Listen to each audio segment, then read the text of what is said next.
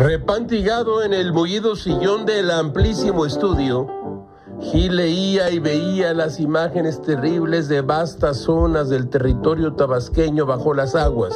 La verdad sea dicha, Petilla patrocinada por Morena y el presidente, no es la primera vez que Gamés ve pueblos enteros de Tabasco como lagos. ¿Geografía es destino o la incuria se paga cara? Y desde luego, siempre se la cobra a los más pobres. Ah, las paradojas de la vida.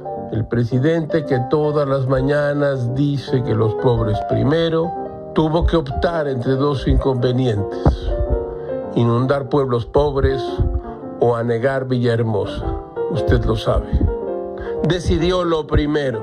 Una nota de Armando Guzmán en su revista Proceso informa que el presidente Andrés Manuel López Obrador admitió que en el manejo de las aguas de las presas de Peñita se optó entre inconvenientes y se decidió inundar zonas bajas, indígenas y pobres de Tabasco para salvar Villahermosa, la capital del estado. El presidente viajaba en un helicóptero y sobrevolaba la presa Peñitas desde donde celebró que la situación cambiara mucho en una semana, pues ahora Peñitas desfoga 1.200 metros cúbicos por segundo contra 2.100 de hace ocho días, lo que significa, dijo el presidente, menos agua para la planicie de Tabasco y menos inundación. Venimos de Tabasco y las cosas mejoran.